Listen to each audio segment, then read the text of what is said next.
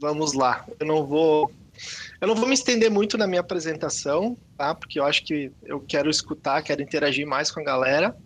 Bom, eu fui convidado então para falar com vocês, é, me deixaram uma proposta em aberto, então eu resolvi contribuir com aquilo que eu acredito que hoje possa ser um, um diferencial de mercado. Mas antes de falar nisso, vou passar um, um breve histórico de quem eu sou, que, onde eu já atuei e o que, que eu fiz, né?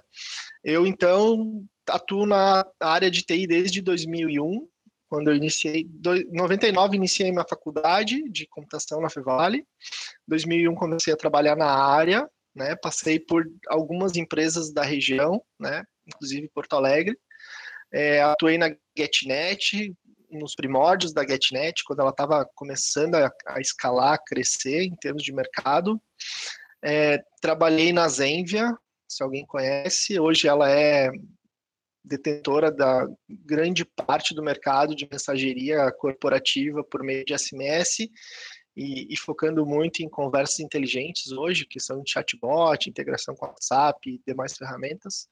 É, comecei nela antes dela ser um possível unicórnio que ela é. Comecei, nós uh, estávamos em no máximo 15 pessoas, na época eram cinco devs. Hoje ela é uma, uma empresa que atinge toda a América, né? Desde os Estados Unidos até aqui, na verdade México, né, até aqui. Então foi bastante aprendizado. Chegou um momento onde eu me cansei da TI, não tenho, não tenho por que não falar disso, porque chega um momento em que a gente estafa, né? Isso vai muito da maneira como a gente lida com a nossa carreira, como a gente foca os nossos objetivos. E eu fui atuar com esporte, né? Então atuei por durante quatro anos na Confederação Brasileira de Rugby, buscando desenvolver o esporte na região sul. Então, era responsável por Rio Grande do Sul, Santa Catarina e Paraná, buscando levar o esporte para dentro de escola, fazendo com que ele se tornasse disciplina curricular ou é, ferramenta de contraturno, com o intuito de é, expandir o, o que era o rugby no país e também para, enfim, né, levar uma ferramenta nova para professores de educação física para poderem desenvolver os seus alunos. Então, é, isso é um pouco de mim. Saí do, saí do rugby, voltei para a área de TI. Quando eu voltei para a área de TI, eu tinha muito certo para mim que eu não queria atuar numa empresa. Eu gostaria de é, ter uma empresa ou atuar com pessoas numa empresa que eu pudesse chamar de minha de fato, né?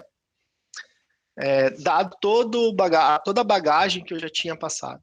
Então, é, aconteceu que é, uma amizade construída dentro do rugby, né, duas, na verdade, que são os sócios da empresa, me chamaram para atuar, para atuar em, em, em, duas frentes que eu gosto muito, que pessoas e processos. Então, eu fui chamado para dar uma ajeitada na casa, nós éramos poucas pessoas, nós éramos seis pessoas na época, e eu fui para levar um pouco da, da, da, questão de cultura organizacional e melhorar o processo de desenvolvimento e entrega de software. Né? Eu sou um entusiasta de, de, de Agile desde os primórdios, então, quando eu cheguei na, na Cirrus, é, tinha esse desafio, fazer com que, as, com que nós, sócios e mais dois, duas pessoas de dev, é, entendesse um processo de desenvolvimento de software para dar uma cadência de entrega de software, né? E parar daquele, sair daquele pandemônio que é tu desenvolver e, e, e receber suporte e, e, o que, que eu fiz e o quanto eu produzi durante a semana. E deu certo, né? E isso tudo aliado a um objetivo que a gente entendia que ele era é, capaz de ser atingido, que era crescer como é, empresa, como empreendimento, e fazer ela se tornar maior e trazer mais gente para viver o, o, o, sonho que a gente estava vivendo, né? De construir algo que a gente pudesse chamar de nosso e escalar mercado. É... E aí, com base nisso, é, a gente foi evoluindo. Então, é, esse sou eu, né? Então, eu já sou pós-graduado em, em sistemas de informação, é, tem alguns, algumas é, especializações na área de esporte também relacionada à gestão de equipes também. É, e de novo, né? Acho que ficou mais claro que eu sou um entusiasta do Agile desde, desde lá de antigamente. Bom, nosso assunto de hoje, a nossa conversa, o nosso bate-papo, ele não é. Eu não quero que isso seja um, um, uma via única, né? Onde eu só entregue. Se vocês quiserem é, interagir por chat ou interagir com o microfone, fiquem à vontade, me interrompam. Isso é importante, porque só assim a gente vai conseguir, talvez, chegar lá pelas 8 e 10. A gente começou 19 e 9, tá, Débora? Eu quero até as, as 8 e 10. Ganhar, ganhar 10 minutos de canha. é, e aí a gente, sei lá, vamos tentar fazer uma conclusão legal e ver onde é que está o diferencial de mercado mesmo, né? Por quê? É, primeiro de tudo, é, quem, quem hoje espera atuar numa empresa que tenha a agilidade né, dentro do seu processo de desenvolvimento? Manda um. manda um eu no chat ou manda como um assim, eu no uh, Como assim? Pode, tipo, especificar agilidade de. Ou que implemente Agile. Implemente algum método ágil. Ah, entendi. Ah, eu. Todos, né? Eu acho que todos. É, é o que se espera, né? O que, que vocês entendem por Agile? Cara, eu esse é um conceito que eu não, nunca tinha escutado ainda, não conheço. Tá, métodos eu... ágeis. O que vocês ah, entendem por métodos ágeis? Desculpa. Métodos ágeis, eu posso estar falando alguma coisa nada a ver assim fora, mas não tem algo semelhante, tipo, é, é um jeito específico de regras, tipo, de, uh, tipo, ai, como é que eu posso me expressar? Uh, um jeito específico de, por exemplo, vai ter uma equipe certinho separado, com horários de reuniões e essas coisas. Posso estar longe ou é, ou é perto disso? É por aí, é por aí. É por aí, Alan. É, o pessoal também contribuiu ali no chat. É, algo como Scrum? Sim, Scrum faz parte dos métodos ágeis, né? E isso vocês vão ver muito, né? Para vocês que estão hoje dentro da Grow, é, se desenvolvendo como é, programadores, e, e, creio que vocês estejam já indo para LinkedIn buscar vagas né, de, de, de, emprego na área de desenvolvimento, vocês vão ver que tem muito anúncio dizendo, olha, um ambiente de desenvolvimento onde se aplica métodos ágeis e tudo mais, né? É, aí eu pergunto, né, mas por que, que o Agile ele é, hoje é um diferencial dentro da empresa, né? O que, que o Agile trouxe de bom para a área de TI? Organização? Organização, ok. É um ponto positivo, foi um ponto chave que o Agile trouxe para dentro da, das organizações, das empresas. E como o próprio nome diz, é, tipo, é um método mais ágil, né? Tipo, organização. Uh, agilidade. Mais, é agilidade, mais praticidade também. Boa, mas porque antes a, antes a área de TI não tinha agilidade, a gente pode entender que a área de programação antes não era ágil. Eu não sei, porque eu não lembro, eu só sei, tipo, pelo que uh, eu estou estudando agora, mas vamos supor, agora, uh, como é tudo mais regradinho, assim, nesses métodos ágeis, uh, deve ser mais produtivo, né? Eu imagino. Justo era o método ágil, os métodos ágeis, ele, o manifesto ágil ele foi justamente é, feito para trazer essa questão de é, maior entrega. É, o William botou ali questão de otimização, Ney Fernando, poeta de Silva, colocou, acredito que os métodos ágeis está mais ligado ao processo de comunicação entre a equipe. Também, tá? Eu posso compartilhar minha tela, Débora? Claro, pode sim, fica à vontade. Beleza. Vamos lá, então. Aqui. Tá? Todos enxergam aí? Tá carregando. Aí, agora sim. Boa, boa. Então, pessoal, o advento do Manifesto Ágil, ele acontece em 2001, ok? Isso não é para ser uma aula de agilidade, isso é só para a gente poder entender o que, que eu quero, qual é o, o, propósito dessa nossa conversa de hoje, tá? Então ele acontece em 2001, aonde grandes cabeças, né, 12 ou 13 cabeças da área de desenvolvimento de software é, mundial se reuniram e definiram o seguinte, tá? Estamos descobrindo maneiras melhores de desenvolver software, fazendo nós mesmos e ajudando outros a fazerem o mesmo.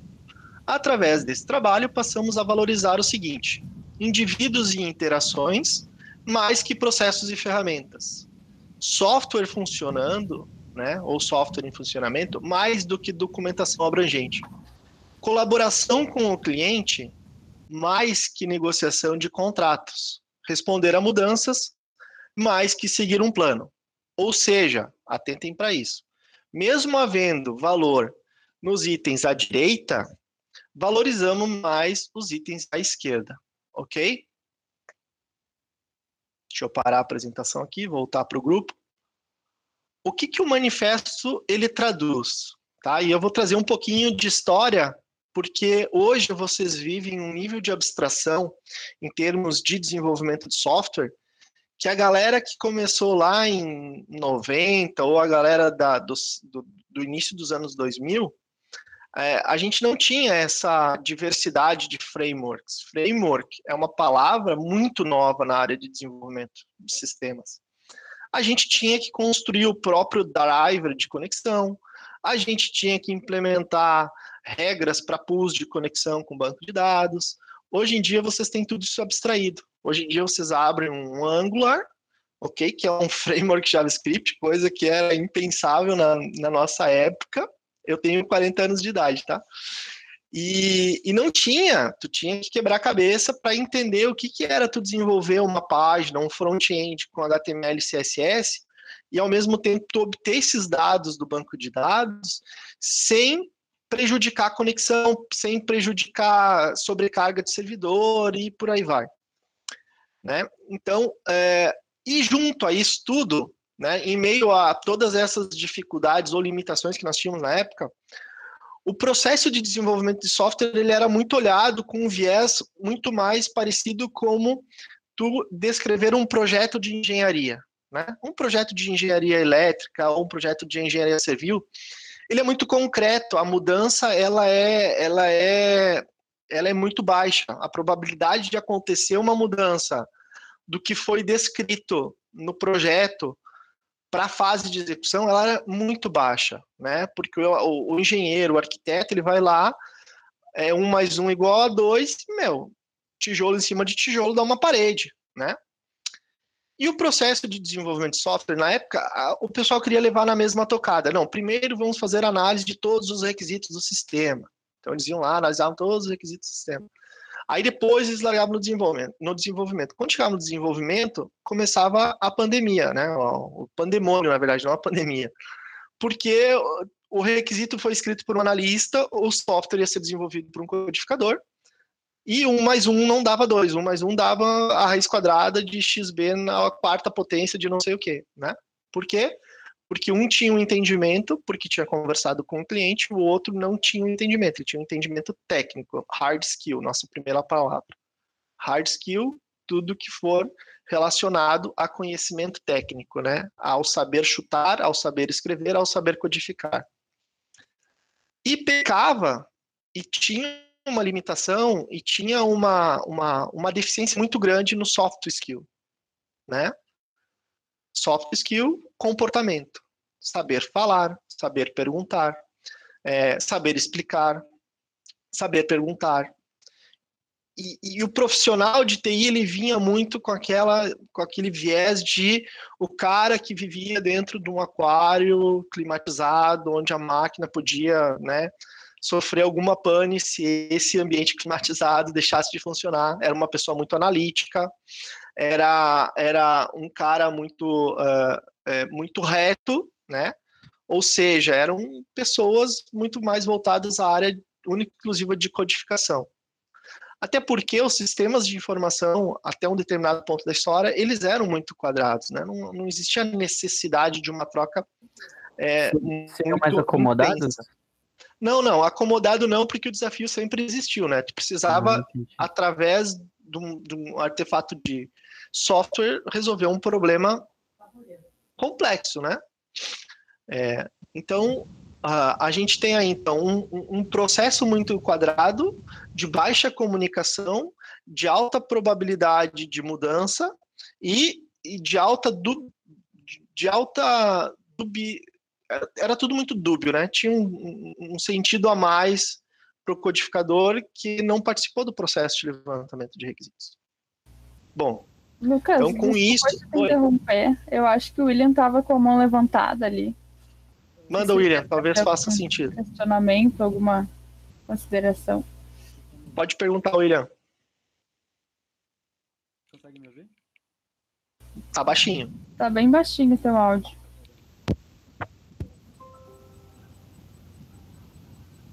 Pergunta aí que eu me esforço para escutar. Ah, hoje tu acha soft skill mais importante do que hard skill? Mas daí tu quer trazer a minha conversa já pro final do negócio. Aí não dá. Aí tu tá sendo muito malandrinho. É, é, esse é o ponto. Não digo, não digo mais importante que hard skill, ok? Não digo mais importante, até porque é, são duas grandezas dentro da área de desenvolvimento de software que eu trato de maneira diferente, né? Ambas são extremamente importantes. Ambas são extremamente importantes. E que vai um pouco ao encontro disso que eu estou falando.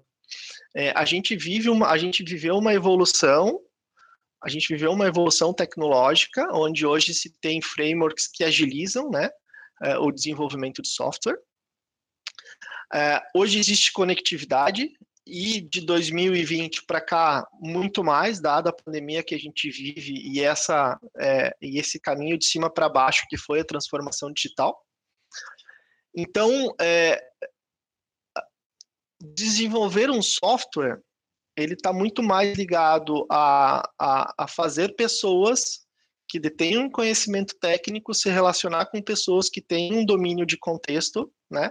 Domínio de contexto é eu, eu dono de um restaurante, sei qual é o problema que eu vivo, mas eu não sei fazer software. E eu sei que se eu digitalizar um processo dentro do meu restaurante, eu vou ganhar em tempo, eu vou ganhar em economia, eu vou ganhar em fidelidade de cliente, eu vou ganhar num, em vários pontos, né? Mas eu não sou um desenvolvedor de software. Eu vou contratar alguém que faça o software para mim. Eu, como dono de empresa, me relaciono com o dono do restaurante e vou escutar ele. Vou escutar, tá, mas qual é o teu problema? O que que tu quer fazer?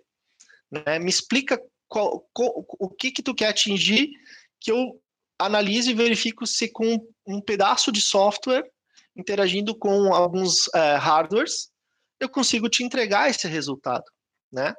O que, que aconteceu aqui? Houve uma conversa, houve é, empatia por parte do cara que é do hard skill com relação ao cara que tem a sua necessidade, ok? Então, trabalhei uma questão de soft skill, trabalhei empatia. Preciso escutar o meu cliente e tentar entender ou sentir o que ele está sentindo, né? O quão importante é eu fazer uma determinada funcionalidade do sistema que vai melhorar ou vai potencializar o negócio dele vezes três, vezes dois, vezes seja qual for a, a, o multiplicador ou a potência. Então, assim, é, se comunicar, buscar compreender e saber interagir também é uma evolução que está acontecendo dentro da área de TI. E a gente ainda é, percebe que isso é uma dificuldade, né? Por quê? Porque não é em todo lugar que se aborda que, cara, não adianta tu só saber programar em PHP, não adianta tu só saber programar em React, não adianta tu só saber sobre, sabe, ser o cara do MongoDB ou ser o cara que sabe trabalhar com sistemas em nuvem. Não, não adianta porque porque tu vai ter que saber usar desse teu conhecimento para construir algo para alguém, né? É, os maiores problemas que a área de TI enfrenta é quando ela tenta é, desenvolver algo que está fora do contexto dela. Ah, beleza, eu vou desenvolver um software para restaurante, mas eu não vou conversar com o dono do restaurante porque eu compro, eu mais ou menos sei o que, que pode ser que ele vai utilizar, né? E aí a gente entra na regra de Pareto, 80-20, né? A gente desenvolve 80% do software com coisas inúteis e esquece de focar naqueles 20 que de fato vão entregar valor para a pessoa que vai utilizar o sistema, né? Ou para o cliente. Quando é um software que eu, eu, né, tu ou quem for, tu conhece, tu tem domínio de contexto e tu sabe que aquilo vai ser relevante, ok. Porque daí tu detém do conhecimento, tanto técnico quanto conhecimento do desafio ou daquilo que está sendo proposto para ser feito, né? E aí depois tu vai para o mercado e vende o teu serviço, ok? Tu vai para o mercado e vende o teu serviço. O mercado depois vai validar o teu negócio também, querendo ou não. Então, mas na grande maioria das vezes a gente está atuando dentro de empresas de tecnologia que prestam serviço para alguém. E esse prestar serviço para alguém é saber o que de fato ele está demandando, né? O que de fato ele precisa, né? É, o Clay Mendes botou uma humanização do processo total, total, porque eu tenho que olhar para o desenvolvedor como um ser criativo, de, no, de, novo, né, desenvolver software é diferente de tu levantar a parede, é diferente de tu fazer a planta de uma estrutura arquitetônica, é diferente de fazer um esquema elétrico. Né? Esquema elétrico é um mais um é igual a dois, fazer software não. Tu vai escrever um método de uma forma, com a tua lógica, com a tua compreensão, o teu colega vai desenvolver software com a compreensão que ele tem, com a lógica que ele tem. Talvez um código mais otimizado ou um, talvez um código não tão otimizado, né? Mas muda. Por mais que a TI esteja nas exatas, a gente vive um mundo onde um mais um talvez não seja dois. Ou seja dois, mas não através do um mais um, né? Então, tem muito disso. E aí, ah, mas, pô, tu tá falando toda uma história, mas, de novo, é hard skill e soft skill. É, total atrelado, porque é, o William já fez uma frente, tá? Mas tu acha mais importante soft ou hard? É, e eu respondi que ambos são importantes.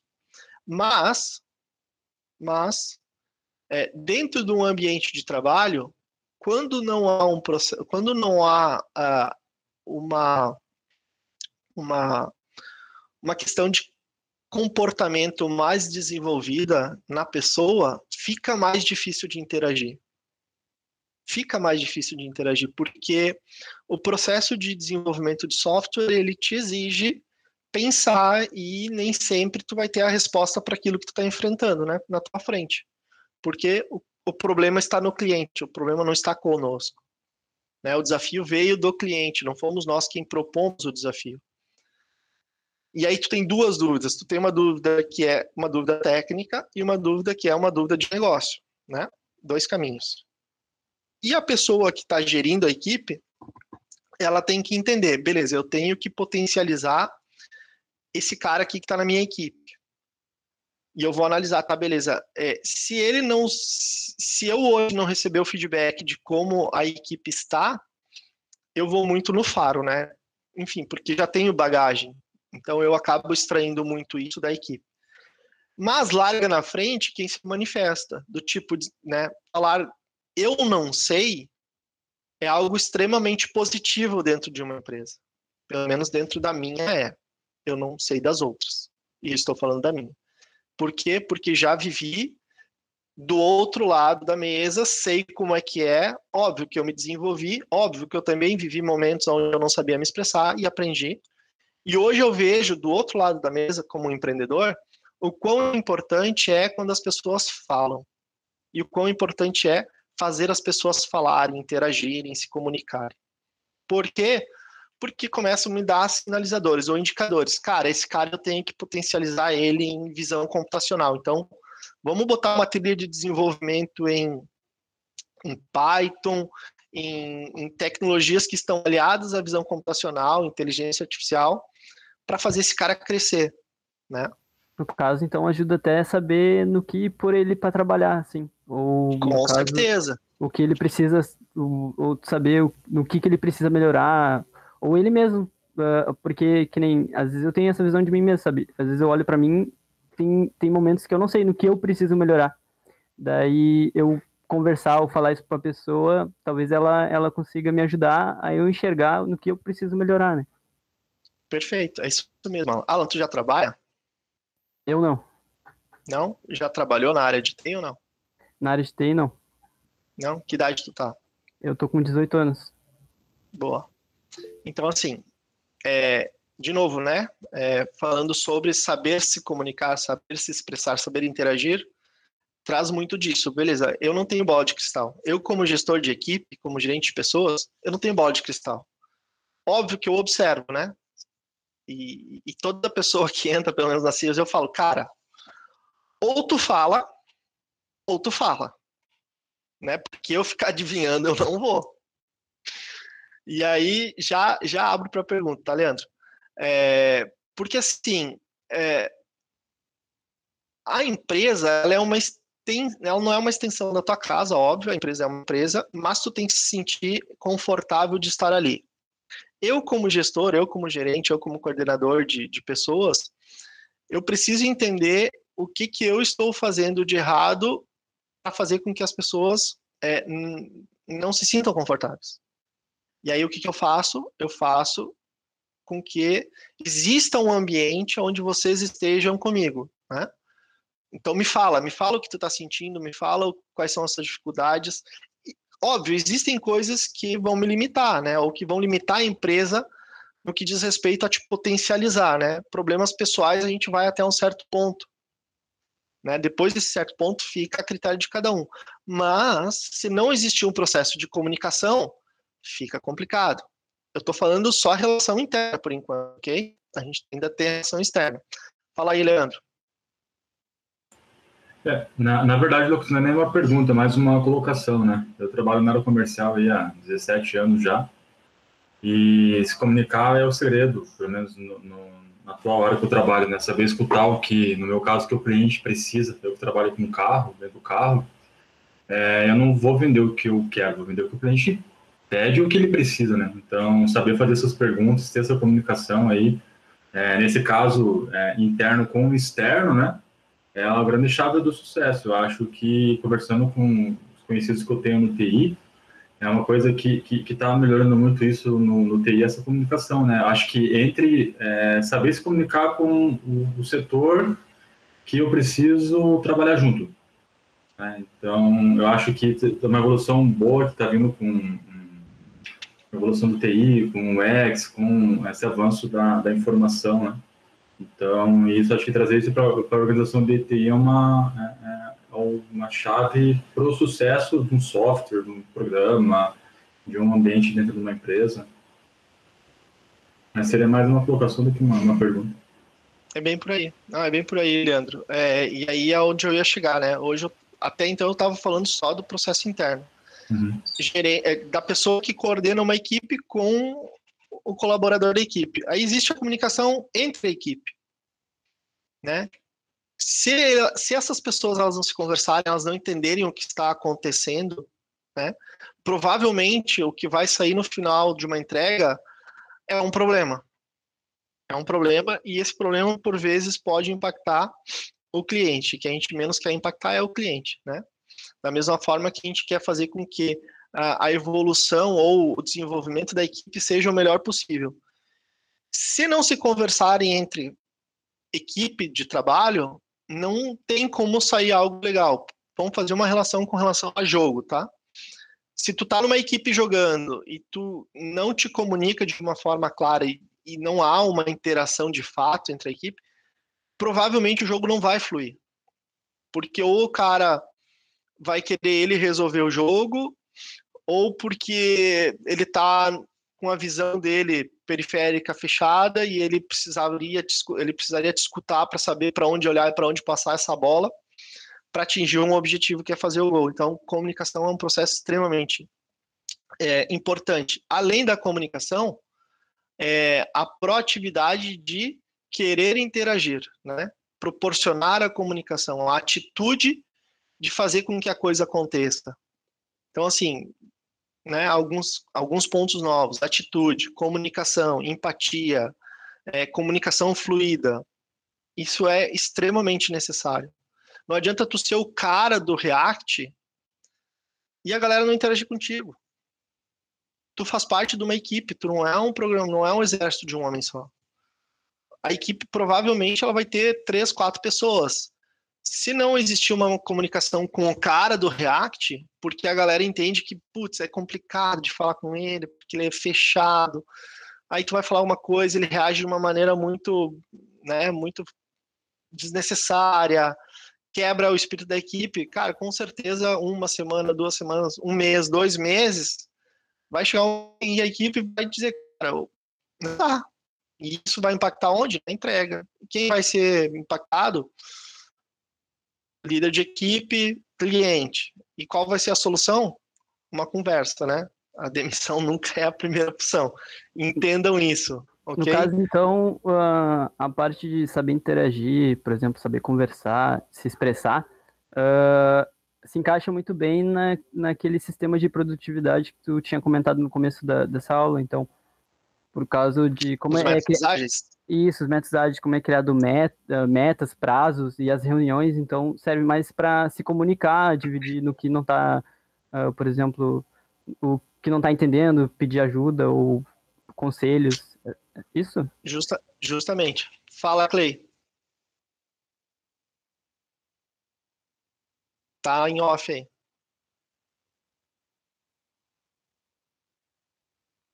Alô? Clay? Fala com a gente, Clay, por favor. Tá no mudo ainda. Arruma o teu microfone e eu vou abrir pro Pedro falar. Fala aí, Pedro. Opa, boa noite, primeiro de tudo. Uh, antes de mudar um pouco o foco do assunto, sair da comunicação, a gente vê, para mim, mim, por exemplo, que não entrei no mercado da, da tecnologia ainda, a gente uhum. vê as pessoas que estão contratando, elas têm um enfoque total para realmente o que tu conhece, né? Porque muitas vezes a pessoa do RH ele não sabe que o programador precisa ter essas soft skills, ou no mercado, ou eu dei azar nas empresas que eu, que eu tive acesso, entendeu? Me fala mais sobre isso, porque eu vejo muito, por exemplo, eles cobrarem cinco, seis linguagens diferentes, algumas talvez tu nem vá usar, mas eles acabam não tocando nessas soft skills mesmo que tu tá falando, sabe? Fala mais um sobre, sobre isso, entendeu? Entendi. Então, vou falar por mim, tá? Eu vou falar, do, vou falar aquilo que eu busco aplicar na Cirrus, tá? É, cara, eu olho total soft skill. Claro que, vamos lá, né? O, o mercado ele também exige senioridade, né? Júnior, pleno, sênior, ok? Para quem está entrando no mercado de trabalho, você é júnior, né? Tu é júnior, tu está entrando agora. Eu, né? Tô aqui dando, sei trabalhar com React, sei trabalhar com Angular, sei fazer alguma coisa com SQL. E o que acontece é uh, dependendo da empresa, talvez ela, o foco dela não seja não seja júnior, né? E por que não ser júnior? Ela não foque no júnior. Talvez porque o, o, projeto demande, demande agilidade, e agilidade está muito relacionado a, a, conhecimento também, né? O quanto tu sabe de uma determinada tecnologia para já chegar produzindo. E talvez as empresas elas não estejam buscando pessoas que estejam em formação para serem potencializadas ou formadas dentro de casa para daí fazer parte do, da equipe e começar a entregar de fato. Eu tenho, um, eu tenho uma visão diferente. Eu tenho uma visão diferente. Eu hoje busco, se a pessoa ela sabe alguma algum framework é, atual de desenvolvimento, ela tem uma vivência com o banco de dados, seja um SQL ou seja um banco de dados não estruturado, como o MongoDB, um Elasticsearch, eu vou dar a oportunidade, se eu gostar do perfil, claro, porque assim, é, os nossos projetos a gente busca gerir eles de uma maneira é, é, mais, é, eu não quero dizer saudável, porque né, vai da visão de cada um, mas de uma maneira que eu consiga garantir que o produto de software seja entregue, por mais que a minha equipe seja júnior, por isso que eu tenho líderes técnicos sêniores, e essa pessoa busque se capacitar durante o processo de desenvolvimento. Uma coisa é estar dentro da escola, não desmereço, pelo contrário, já falei que o, a, o propósito da Grow é excelente, fenomenal. A gente tem duas pessoas da Grow dentro da Cirrus e a gente é muito feliz com o resultado que elas vêm entregando. Mas tu estar no dia a dia e tu estar interagindo com o cliente, isso potencializa tudo aquilo que tu vem vivendo dentro da escola técnica que está hoje. Né? E vocês também, eu sei que participam de projetos reais, né? São projetos demandados por empresas que vocês têm que buscar entregar, entregar. Mas assim, já existe um quê de relação. E tu estar dentro de um ambiente de trabalho de manhã e de tarde, isso vai te exigir muito mais. E vai te exigir entrar, vai te exigir sair da zona de conforto, né? Então, eu acabo olhando o soft skill por quê? Porque daí eu percebo o quanto de esforço eu vou ter que colocar para fazer com que esse cara entenda que é necessário falar, é necessário interagir, é necessário saber se comunicar com o cliente para extrair o que, tá, o que precisa ser feito para ele, né? Então, assim, na Cirrus a gente olha muito o soft skill porque a gente entendeu que esse é um diferencial, né? É, a gente hoje, uh, para os próximos dois meses, a gente deve abrir muita vaga, dado uma escala de mercado que a gente está buscando. É, e uma estratégia que a gente está utilizando é buscar profissionais em formação para a gente poder trazer para dentro, para essa pessoa já compreender a cultura da empresa, verificar se ela se identifica com a cultura da empresa. Por quê? Porque pleno e sênior, ele já tem um DNA, ele já passou por diversas empresas, ele me traz muito hard skill, ele me traz agilidade. É, esse é um benefício de eu ter um pleno ou um sênior, mas ele me traz um quê de complexidade. Eu não sei se ele vai se comunicar da maneira como a Cirrus se comunica. Eu não sei se ele vai interagir é, dentro do ambiente da Cirrus como a gente gosta de interagir. Então, assim, e tu trabalhar comportamento, tu mudar comportamento para quem já tem um comportamento formado, ou seja, já perdeu a, a, as amarras de se comunicar dentro da empresa, que nem ali o, o Diogo escreveu, admitir esse não sei ou tô trancado aqui é mais difícil do que parece. Justo, mas quando tu entende que tu pode te expressar, tu vai ganhando autoconfiança, e isso vai se tornando um hábito, isso vai se tornando uma característica do programador, e lá na frente talvez seja complicado de mudar isso, né? Porque é comportamento, é teu.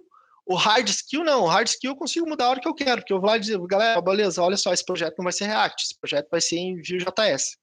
Ah, mas eu não sei de Vue.js. Cara, tá aqui, eu acesso a plataforma de ensino, vamos dar-lhe, tem o cara aqui que mais ou menos já sabe, os frameworks não mudam muito, meu, então baixa a cabeça, vamos dar-lhe, vamos construir.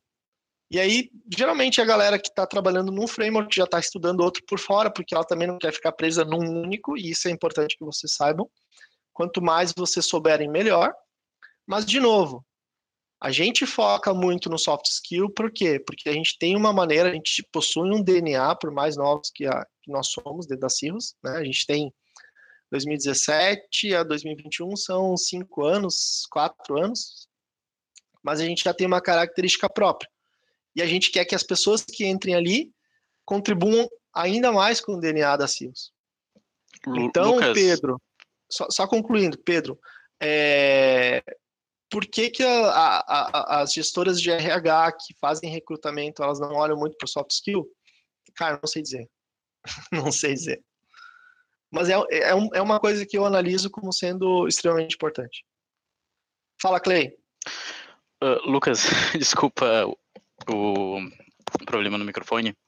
Uh, eu vendo tu falando sobre cultura da empresa, uh, eu que vim de uma de uma área administrativa de condomínios, onde todo dia tu via problemas, tentava arranjar soluções, tentava ouvir o, o, condômino, ver o que, que ele tem para o que, que, qual a demanda que ele tinha e, e como eu deveria resolver a situação.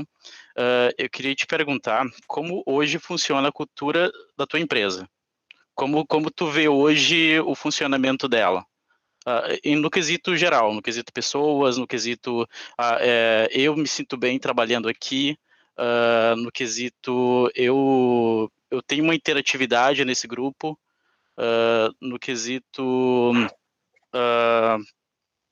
acessibilidade a qualquer tipo de pessoas. Tipo, eu qualquer tipo Boa. de pessoas, eu digo uh, pessoas, vamos, vamos supor, pessoas normais, tipo, pessoas héteras, pessoas trans, pessoas de todos os gêneros.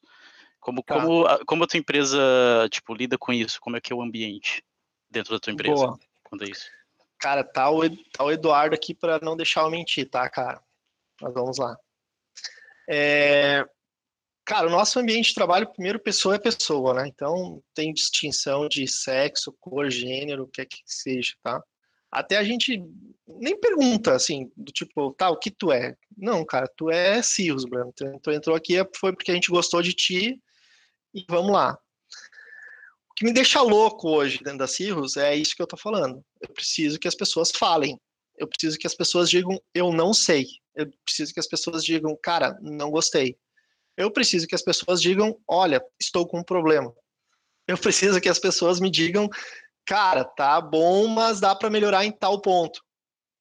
Eu preciso que as pessoas é, observem a, a, atuação do cliente e elas tenham autonomia para querer interagir com o cliente e resolver a, a vida do cliente. E não esperar que eu resolva ou eu interaja com o cliente para daí eles se sentirem confortáveis de interagir. Tá? A gente é a gente é aberto até demais, assim, né? Mas a gente tem aprendido muito, né? E, e dizer eu, cara, dizer eu não sei é fundamental, porque a partir do momento que tu diz eu não sei, tu me dá uma luz do que fazer. Aí eu vou te perguntar o que tu não sabe. Ah, cara, eu não sei SQL. Bom, então vamos resolver a tua vida no SQL. Cara, eu não me sinto tranquilo em falar com o cliente. Bom, por que que tu não te sente tranquilo em falar com o cliente? Ah, porque eu tenho medo de errar. Eu falei, ok, mas quem não erra? O cliente não erra? O cliente, por vezes, ele sempre passa a informação clara e objetiva? Não. Ô, Lucas, não. eu queria, Fala, fazer uma, queria fazer um adendo aí no que tu está falando, cara. É, eu acho que dizer eu não sei é uma das coisas mais inteligentes que se tem a fazer, porque quando tu diz isso, tu tá te abrindo para a oportunidade de aprender e crescer, né? Porque daqui a pouco tu, eu vou dizer eu não sei tal coisa, pô, da forma como tu está colocando, tu vai me ajudar então, quem sabe eu vou passar a saber aquilo ali, eu tô agregando, né? Tô aprendendo, tô me desenvolvendo, então a gente fala isso muito na na abertura do programa, né? Não, não, não levem dúvida para casa, não se deem o direito de levar uma dúvida para casa, né? Então, é, é, isso é, cara, eu, eu tenho para mim que é uma das frases mais inteligentes a, a dizer, é eu não sei. Só, só te interrompendo aí. Não, perfeito, perfeito, cara. Acho que, de novo, tu, tu reforçar isso é extremamente importante, Manuel, porque a empresa, a gente tem que entender que a empresa, ela não é dona de ninguém. A empresa, ela possui um CNPJ e ela é dona dos softwares que ela desenvolve, única e exclusivamente. Ela não é dona de pessoa nenhuma dentro da empresa. Então, assim, é, o que eu mais percebo é o medo, né? O medo, o medo de errar, o medo de se expressar, por achar que não deveria falar, o medo de interagir por receio de sofrer alguma retaliação ou alguma manifestação por parte de dono de empresa que sei lá eu que, que o cara vai fazer, porque assim, o máximo que uma pessoa pode fazer com outra é agredir, e agressão é crime. Então, assim, tipo, ninguém vai te agredir dentro da empresa. Óbvio que existem pessoas que, meu, não sabem se expressar e por vezes acabam é, é, é, sendo muito, vamos falar uma palavra chula, né? Sendo grossa, né? Com relação à manifestação de X colaborador ou Y colaborador. Bom, mas aí cabe da pessoa refletir sobre como é a postura dela de dono ou de líder ou de, de, de, de, de, entusiasta. O que eu estou trazendo é aquilo que eu acredito, aquilo que a gente pratica dentro da Cirrus e que eu tenho visto que é muito benéfico. É, eu preciso empoderar o meu, o meu colaborador, o meu parceiro de, de desenvolvimento para fazer com que ele entregue o melhor dele. Tu tá ali para fazer o teu melhor. O teu melhor é codificar, é interagir com o cliente, é produzir software. Cara, tu tem que produzir software. Tu tem que se sentir à vontade para produzir software. Tu não pode vir com medo de, não, mas pera, ele é o dono da empresa, eu não posso falar com ele assim. Cara, se tu não for mal educado comigo, Tá valendo. Fala da maneira como tu sabe. Um, um grande problema que a gente tem quando a gente começa a botar a galera a falar com o cliente. A galera quer falar difícil, né? Quer botar umas palavras malucas, uns, sei lá eu o que, muito formal, eu fico olhando, é, pra que falar assim? O cara não tá entendendo nada que tá falando, meu. Fala da forma como tu consegue fazer com que ele te compreenda. Só fala, só fala, né? O nosso processo é o seguinte: quando a gente recebe vocês, a gente coloca vocês na equipe. Vocês começam a atuar, a gente já empurra para cliente, né? A gente semanalmente tem checkpoints com o cliente. Então, assim, na reunião de checkpoint, eu sempre estou atuando, eu estou sempre é, é, mediando a conversa. E aí eu vou chamar, tá, fulano, então explica para o fulano tal coisa, para o cliente. Aí a pessoa começa afobadamente a explicar, e aí a gente brinca, né? A gente traz o cliente para brincadeira, dizendo, não, não, calma, calma, que ele não está entendendo lá do outro lado. Então, a gente vai proporcionando um ambiente onde os nossos colaboradores eles vão se sentindo à vontade para atuar. Só que eles têm que entender que essa é a regra do jogo. Se sentir à vontade, falar, se expressar. De novo, a empresa não é dona de ninguém. Ela é dona só do software que é produzido. As pessoas internamente elas têm que entender qual é a melhor forma de interagir. Claro que com educação e respeito, né? Tenho... É, tanto é que. As... Oi, pode falar. Interromper, é só para fazer uma observação assim. Cara, eu acho que tanto por parte da gerência quanto do funcionário de uma empresa, eles têm que ter uma boa relação e enxergar isso como uma troca. Por exemplo, o, o gerente quer que a empresa cresça. E a pessoa que está indo trabalhar nesse lugar, ele tem que ter a ambição de crescer também.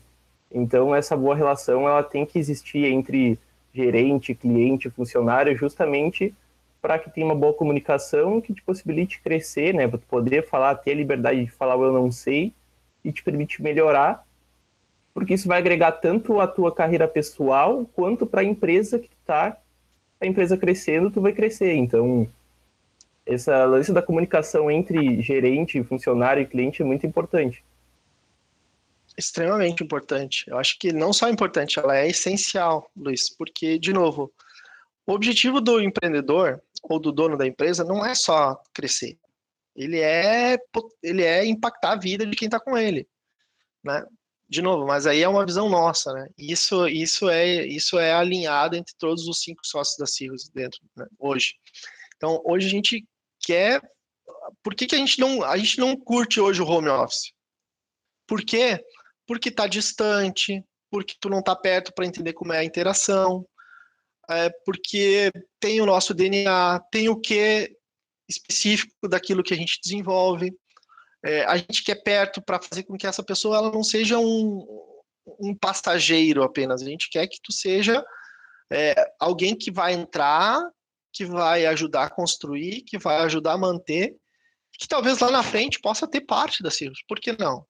Se hoje a gente conseguir crescer a ponto de abrir uh, a, nossa, a nossa atuação numa bolsa de valores, bom, cara, todo mundo passa a ser sócio, entende? Então, a gente não quer que o mercado tem muito disso, tá? Agora que vocês estão entrando, ou para quem já é, reforço o que eu estou dizendo, o mercado tem muito disso, de galera que hoje tá só pela grana. Eles ficam girando, girando, girando, girando, girando, girando, e eu tô falando isso por conhecimento de causa, eu já fui isso, entende? Mas sempre, eu, eu sempre gostei muito de vestir camisa. Eu, quando entrei, quando eu fiquei na GetNet, fiquei muito tempo, quando entrei na, na, na Zenvia, fiquei muito tempo.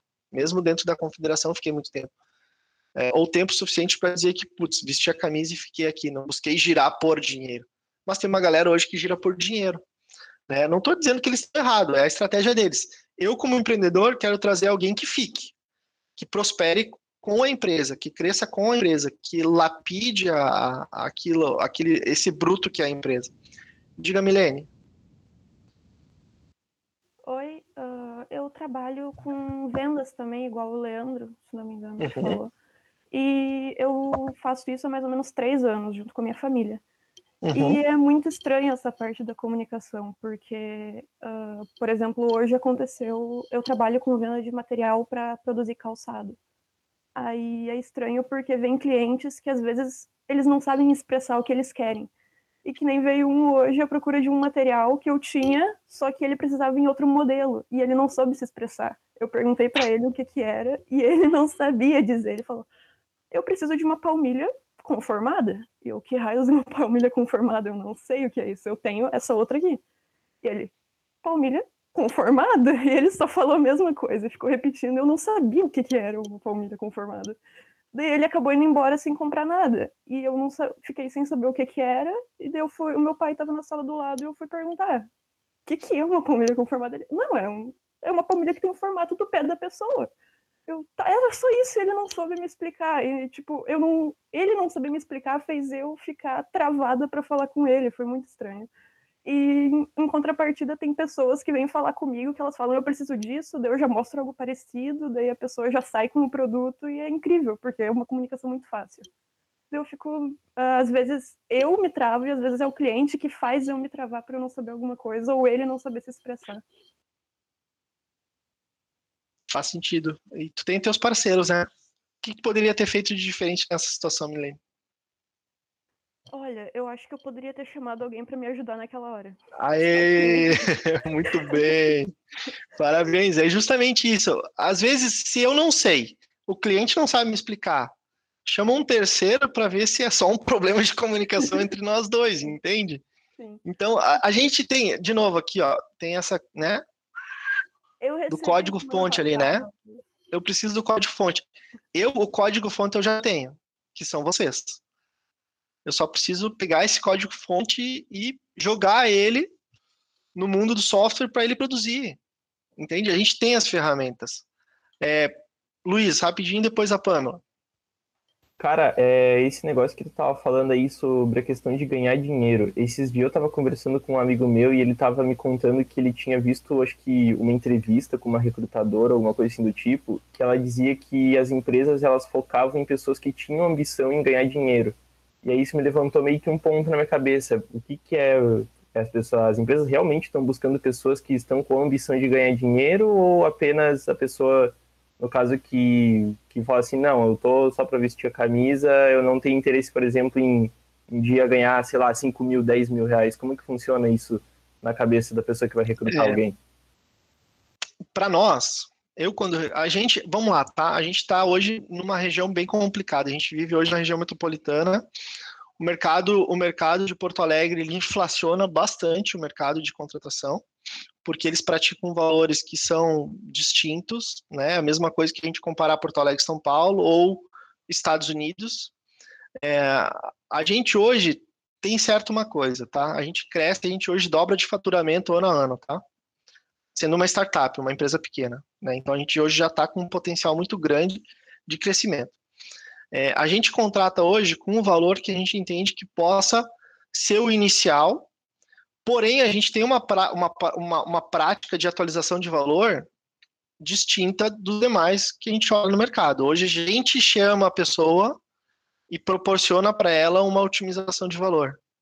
Diferente de quanto de algumas empresas que tu entra e tipo, meu, tu só vai ter o, o dissídio como uma proposta de aumento, ou tu vai te manifestar como terceiro dizendo, olha, vamos revisar o contrato, porque eu acho que preciso ser valorizado. Então, assim, nós temos como prática, a gente sabe que não paga o valor de Porto Alegre, mas a gente paga um valor viável para fazer com que essa pessoa possa se desenvolver dentro da área de desenvolvimento de sistemas e aplica uma prática de atualização de valor ou semestral ou anual, isso somos nós que chamamos, a gente já define.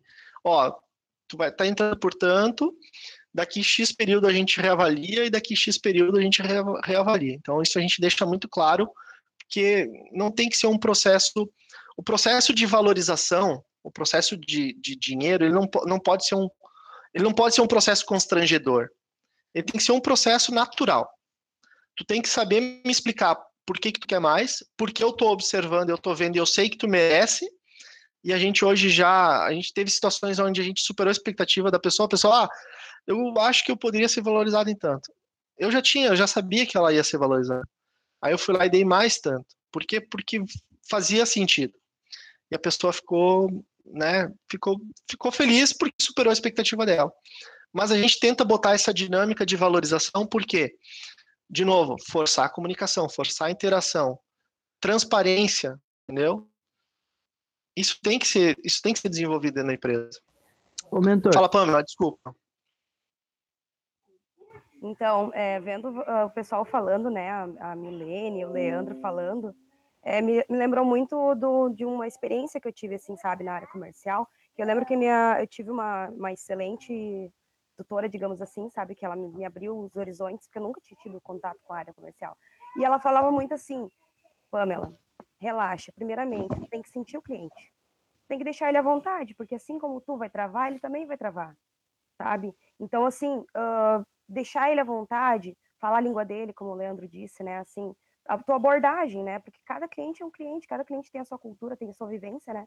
Então, ela sempre falou muito sobre isso, assim, ó, escuta, sente o cliente para então tu começar a falar a língua dele, né? Para deixar ele à vontade. Dessa forma, assim, fica, né, uma, uma comunicação mais clara, né? Perfeito. Manda, Thiago.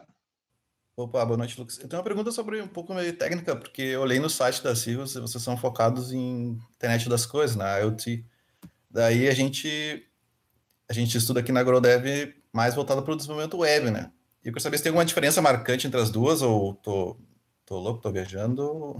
Não, não tá viajando. Mas só, só reforçando o posicionamento da Pamela, esse suporte, Pamela, do tipo, meu, relaxa, fica tranquilo, porque assim como tu trava, o cliente trava também, é, é aí que tá o diferencial, né?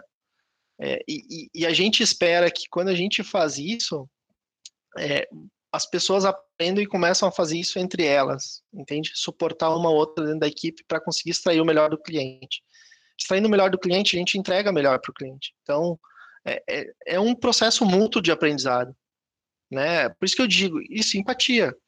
É, é o que eu digo, não é, um, não é uma coisa onde eu estou entregando conteúdo para vocês. A gente está construindo conteúdo.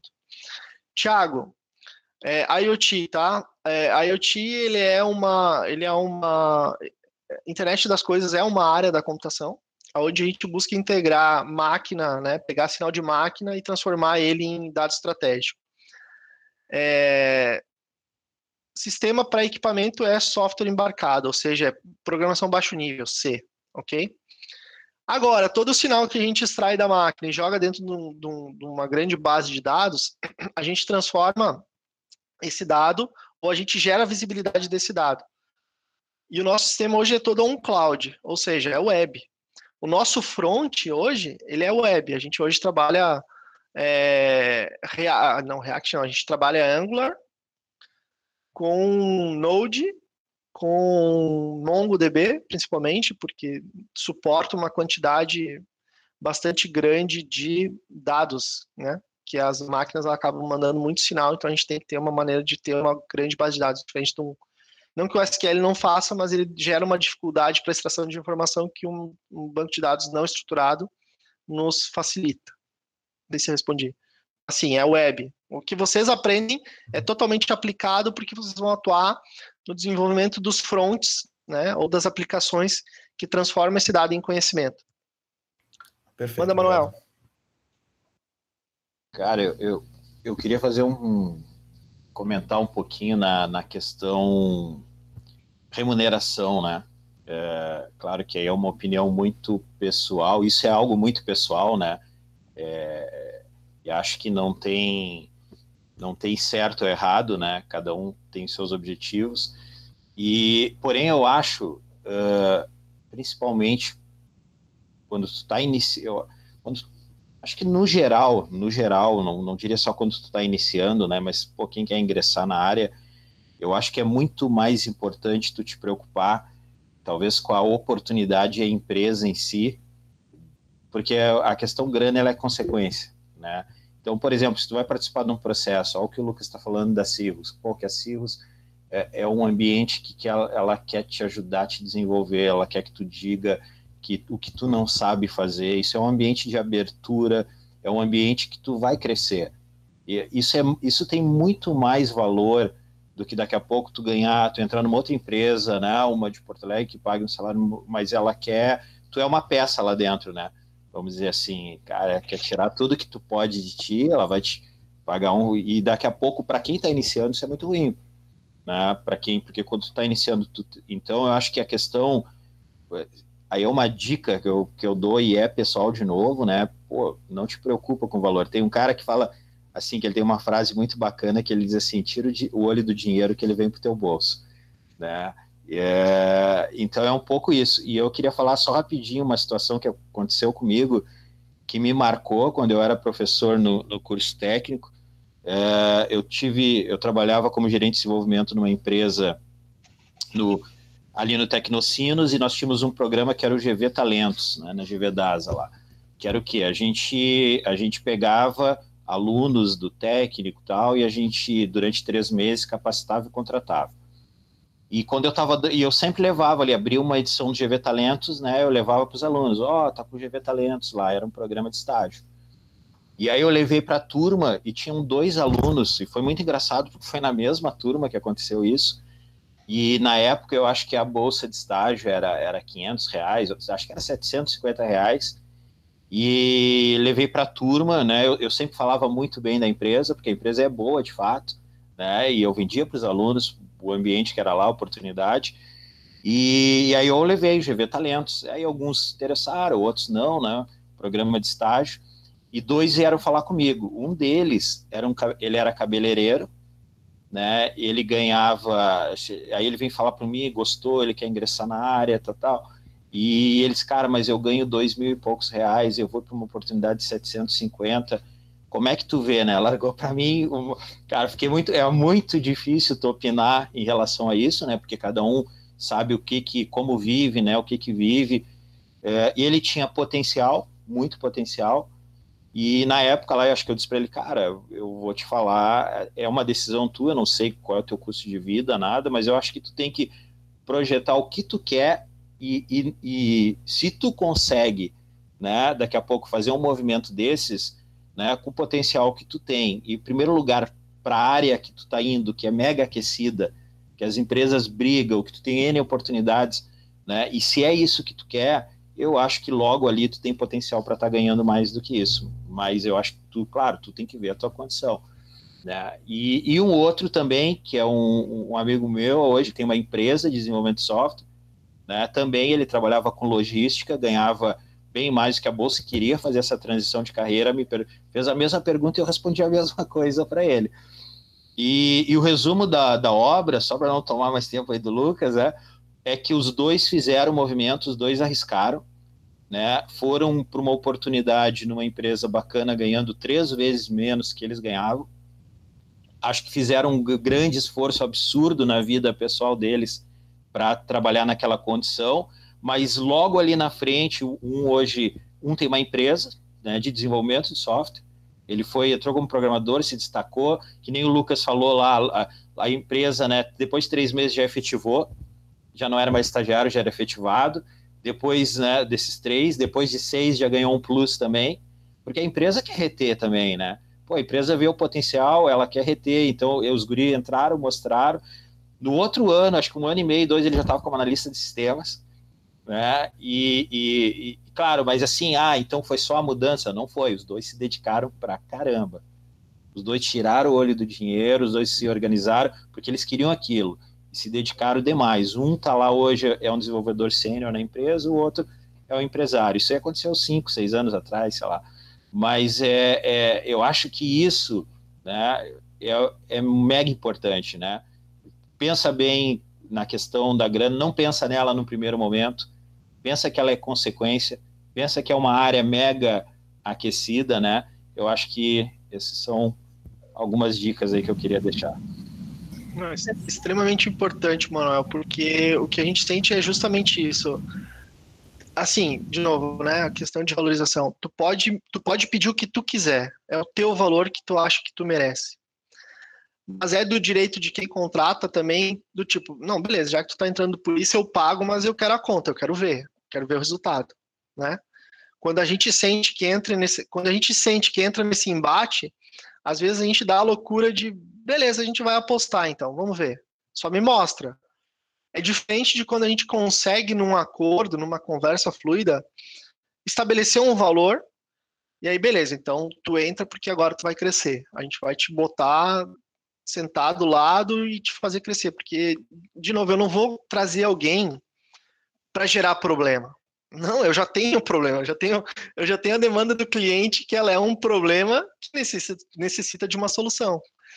Então, assim, vem e vem para agregar, vem para somar. É, o, o, a, como o Manuel falou, tira o olho do dinheiro porque ele vai vir. E uma vez que ele vem, ele vem sempre. Né? A gente hoje, de novo, eu estou falando pela Cirrus, a Cirrus hoje está buscando pessoas para ficar. Eu falei que eu não curto home office de imediato eu não curto home office. Mas a gente tem pessoas que trabalham part-time, elas trabalham três vezes por semana na empresa, volta e meia, duas vezes por semana em casa, ou ficam um mês vindo na empresa, ou quando, ah, cara, hoje, sei lá, três dias da semana eu vou fazer de casa. Ok. Já conheço, já confio. Ela já é ela já se sente dona dos projetos em que ela atua, né? Ela se sente, ela tem um, um senso de propriedade no que ela está fazendo. E isso é muito importante, né? É, tu entrar, se sentir parte e pegar para ti aquilo que tu está fazendo, porque tu só vai crescer. Né? Como a empresa está em fase de crescimento, a gente falou, futuramente eu não quero precisar comprar um executivo externo, eu quero poder te transformar num executivo e tu continuar a me ajudar a passar todo esse DNA que a gente construiu, né? Todo esse DNA que a gente desenvolveu para a empresa. Então, assim, é, quem hoje tem é, é, resiliente, com certeza ele colhe bons, bons frutos ali na frente. Bons frutos ali na frente. Hoje a gente, a nossa maior preocupação é estabelecer uma saúde para a empresa a ponto de que no momento de pandemia, quando foi no início do ano passado, a gente poder olhar e dizer, não, beleza, a gente tem caixa para pelo menos manter um ano se nenhum real entrar a partir do início da pandemia. Então a gente tinha um pulmão aí de um ano para poder manter todas as pessoas que estavam conosco tranquilas. Nossa preocupação maior foi as pessoas, de que maneira garantindo que aquilo que para elas é o sustento aconteça de fato todo dia 5 do mês ou, né, que fecha ali no período de pagamento, sem atrasar, sem aquela coisa constrangedora de dizer, tá, mas e aí vai me pagar quando? Não. Da mesma forma que a gente também educa, me diz o quanto tu vale, vamos avaliar o quanto vale, né? E óbvio, se achar que não dá mais, que, meu, eu esperava mais, eu vou dizer, cara, beleza, aqui na Cios por enquanto vai ser isso, se tu achar que ali fora tu vai conseguir mais, sucesso, né? Não vou, não vou ficar limitando, mas a gente tenta estabelecer uma transparência por meio da comunicação, que é o que foi o assunto dessa nossa conversa, nessa uma hora e alguma coisinha, de se expressem, não se sintam acuados, não se sintam amedrontados. A empresa, as pessoas não vão bater em vocês. É, cara feia, vocês vão encontrar em todos os lugares e é uma maneira de vocês perceberem como tem que ser o processo de comunicação. Ali eu quero que eles sejam o mais transparentes possíveis, né? A gente, os mais zoeiros da empresa, são os donos da empresa, né? No caso da Sirius, a gente às vezes olha, tá, beleza, vamos parar um pouquinho, senão eles vão, senão a gente vai perder a credibilidade que a gente tem por eles achar que a gente é tão zoeiro, né? Mas por quê? Porque tem que ser um clima bom, a gente tem que, enfim, é, as pessoas têm que se sentir confortáveis. Tá? Eu não vou dizer para se sentir em casa porque vão começar a vir de pijama trabalhar, né? Mas que elas se sintam confortáveis, se sintam felizes de vir ali tem que estar tá sempre feliz? Não, vai ter dia que tu vai estar tá de saco cheio, mas tu não vai acordar com aquela, com aquele, com aquela depressão de final de domingo, entende? Putz, amanhã é segunda, tem que voltar para lá, o que, que eu faço? Não, cara.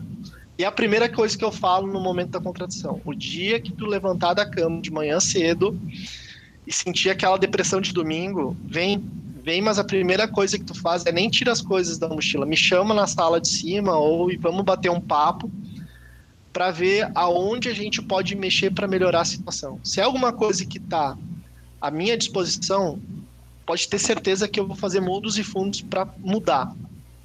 Agora, se é algo que a gente viu que né, realmente não tem o que fazer, aí eu vou desejar sucesso, eu vou buscar indicar para quem a gente tem próximo para que possa ser feliz e continuar a tua carreira é, distante da CIOs. Luiz, para finalizar.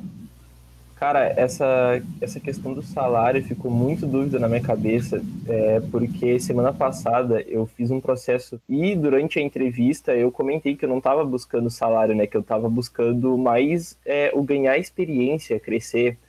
E, e aí depois eu, eu não fui aprovado. E eles me passaram um feedback e o que eu pequei foi justamente na entrevista por ter falado isso, entendeu? Tipo, eles falaram super bem de mim no feedback, mas eles levantaram esse ponto que eu falei. Eles falaram que, é, que eu não estava buscando é, crescer, ganhar salários e coisas, e que isso me colocava para trás dos, dos outros candidatos. Então, cara, isso me deixou muito confuso, entendeu? Eu fiquei pensando assim, pô, mas. Entendeu? Aí levantou essa, essa dúvida. Eu fui conversar com um amigo meu e ele me contou sobre isso, que as empresas buscavam pessoas que tinham ambição em ganhar mais e mais, entendeu? Só que aí isso fica muito confuso na cabeça da gente, por isso que eu, que eu comentei mais assim. Entendi. Tu fez algum outro processo de seleção? Cara, eu já fiz alguns. Depois aí. desse? Depois desse aí, tu fez algum outro? Não, eu fiz esse semana passada, foi o último. Entendi, entendi.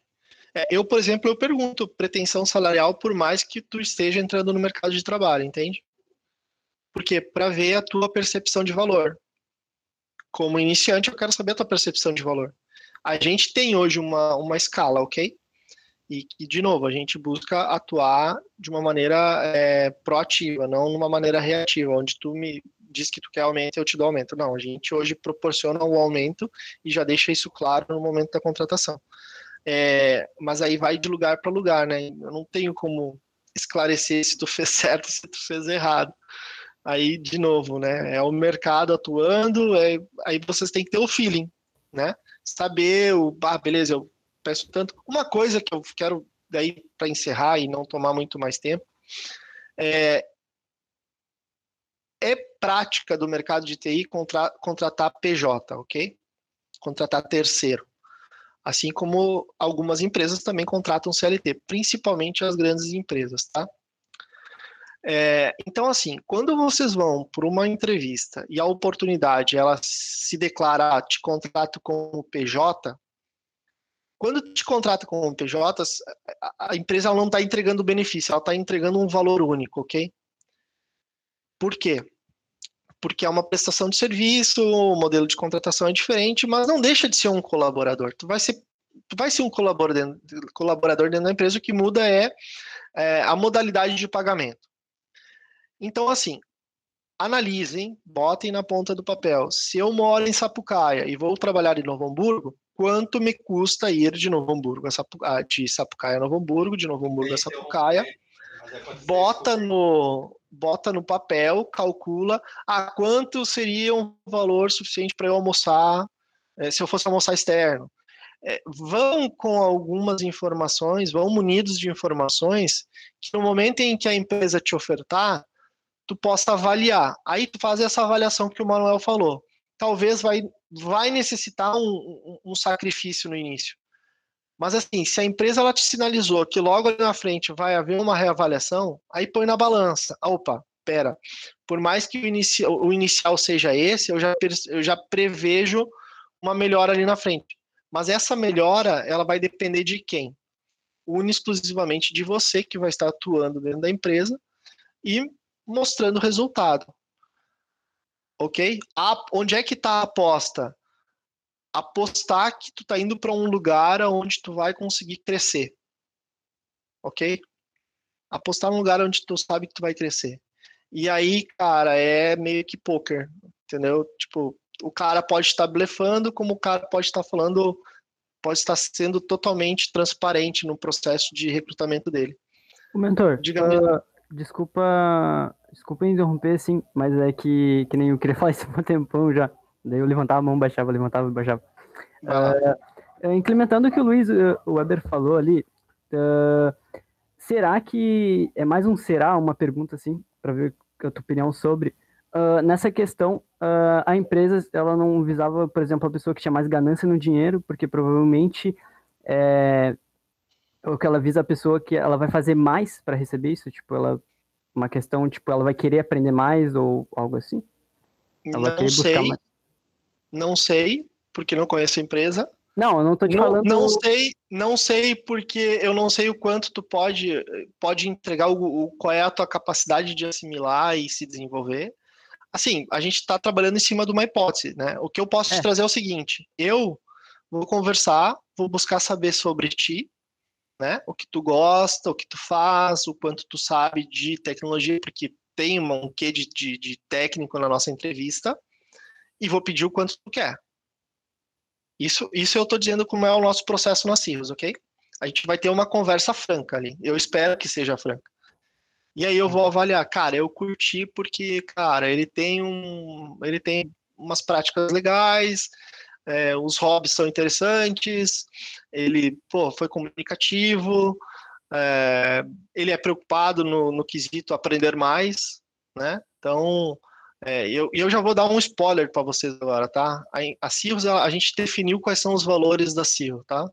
A gente quer pessoas autônomas, né, que busquem se apropriar do que foi passado, é, para poder uh, interagir e entregar o que precisa ser feito, ou extrair conhecimento, ou né, mais informações do cliente, assim como busquem estudar por conta também, para se potencializar, ou busquem autonomia para se comunicar e tentar aprender com o colega do lado. Qualidade. Que prezem pela qualidade do que estão fazendo, que né, olhem para o código e tenham uma visão crítica do que está sendo feito. Ah, beleza, cara é, esse código que eu fiz, ele tá bom, mas ele pode ser melhorado. E comunicação. Cliente, Oi? Olhar com a visão do cliente, por exemplo? Pode ser. Né? O cliente não vai olhar código, ele vai olhar a funcionalidade final. Se a uhum. funcionalidade final atendeu a necessidade do cliente, show. Agora, o nosso produto interno é código. Se o código que tu fez tá bom e tu pode melhorar, melhora, não, não, não cai na mediocridade. E o terceiro valor da CIOS é comunicação. Ou seja, sim ou sim, tu vai ter que saber se comunicar. Talvez tu vai entrar meio quieto, meio tímido, mas a gente vai fazer, cara, a gente vai fazer muita coisa para tu perder essa timidez, mas muita coisa mesmo. Né? só, aí isso só vivendo para saber. Diga, Milene. Eu não quero me estender muito mais, Débora. Vamos Isso, liberar para a Milene depois. A gente já está aí quase excedendo 15 minutos. A gente não quer estender também, tomar muito do Boa. teu tempo, né? Mas só um, uma. Se é uma dúvida rápida aí, Milene, para a gente finalizar bem. É uma coisa bem simples. Uh, o meu currículo ele já foi encaminhado para várias empresas, mas em torno de seis ou sete, agora eu não lembro corretamente mas o processo de seleção das empresas é feito por partes. E o que, que faz o currículo de uma pessoa vender ela para ir para a próxima fase, no caso do, do processo, que seria o, o momento da, da reunião entre o contratante e o contratado, para ver se ele se encaixa no, no que a empresa procura? Boa pergunta. É, eu acho que sim, tu descrever é, o que tu sabe, né? Quais são as tecnologias que tu sabe, poder pontuar, tipo, usar estrelinha como indicador o quanto eu sei de React, ou quanto eu sei de SQL na parte técnica, saber descrever o que é o teu comportamental. Ah, eu sou uma pessoa que gosta de me comunicar, Sim, já trabalhei com gestão de equipes, já trabalhei na área de vendas, me comunicando, buscando satisfazer a área XYZ, né? Quanto mais informação, melhor. Agora, se as empresas de RH levam isso em consideração, são outros 500. Mas assim, para um processo frio, né? O frio que eu digo é olhar currículo e avaliar currículo. Eu, por exemplo, eu gosto de olhar LinkedIn, eu não gosto de olhar currículo. Eu olho para o LinkedIn e vejo como é que está o LinkedIn da pessoa. Se ela buscou é, descrever, botar uma foto, botar uma bio ali, é, declarou quais são as experiências que ela tem, as empresas por onde ela passou, para mim tá show de bola, já me entrega bastante informação, né? Tirando as informações informais que eu tiro no processo de seleção. O que, que tu gosta de fazer, com quem tu mora, é, enfim, vários pontos que nos, nos trazem algumas, algumas análises legais. Obrigadão, obrigadão pelo bate-papo. O meu objetivo era justamente esse, não fazer uma palestra, era contribuir trazendo talvez a minha visão como hoje empreendedor, dono de empresa, ok? É, obrigado do tempo de vocês, ficamos aí uma hora e vinte praticamente falando, tá? Desculpa por eu falar demais também. Imagina. É, Débora, Marcelo, Manuel, obrigado de coração. Obrigado de coração pelo propósito da, da, da Grow de formar pessoas. Obrigado de coração pela, pelo convite de vocês para estar tá aqui compartilhando. É, espero que numa próxima é, algum Grow que cresça dentro da Cirrus possa estar tá contribuindo com a Grow fazendo essa mesma coisa que a gente está fazendo, tá bom? A nossa, do nosso lado lá a gente está buscando fazer o melhor para desenvolver eles também. Lucas, a gente é que agradece pela oportunidade sempre, né, estar tá em contato com a gente aí. É muito legal ter essa aproximação contigo, com a Cirrus. Esperamos que a gente sempre possa auxiliar no que for preciso, né, na indicação dos devs aí.